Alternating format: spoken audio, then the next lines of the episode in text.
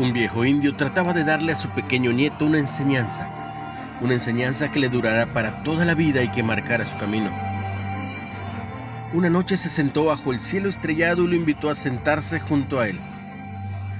Le platicó anécdotas de su historia personal, que habían trascendido y lo convirtieron en el viejo sabio que todos consideraban.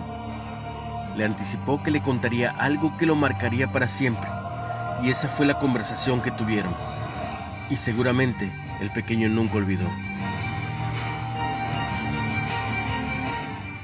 Sabes, en nuestro interior todos tenemos dos lobos.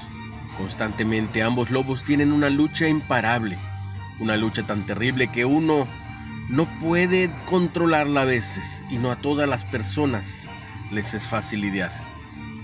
¿Dos lobos? ¿Cómo es eso, abuelo? Con ingenuidad y asombro preguntó el pequeño niño. Sí, todos en nuestro interior tenemos dos lobos totalmente distintos. Uno es malo, porque representa todos los malos sentimientos que pueden existir en un ser humano. La envidia, la ira, los celos, el orgullo, la codicia, el resentimiento, los miedos, la mezquindad, la culpa, el ego, la autocompasión y la arrogancia. Pero el otro representa todo lo bueno, el amor, la alegría, la esperanza, la generosidad, la paz, la fe, la bondad y la verdad. Esto le dijo el viejo a su pequeño nieto. Entonces el pequeño preguntó, ¿Y quién es más fuerte, abuelo? ¿Cuál lobo es el que gana? Eso, mi pequeño, depende de cada uno. ¿A cuál lobo alimentarías tú? Vemos que la cuestión es ganar conciencia e identificar a qué lobo alimentaremos.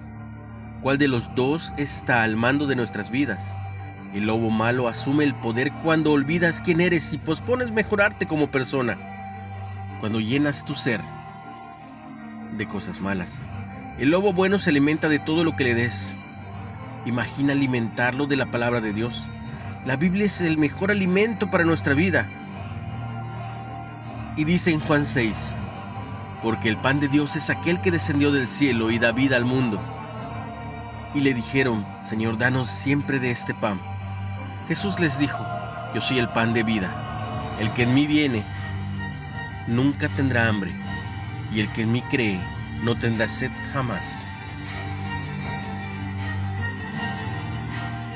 Si es el que tiene el control, hay que tomar la responsabilidad de hacer los cambios pertinentes para que el lobo bueno sea el mejor alimentado.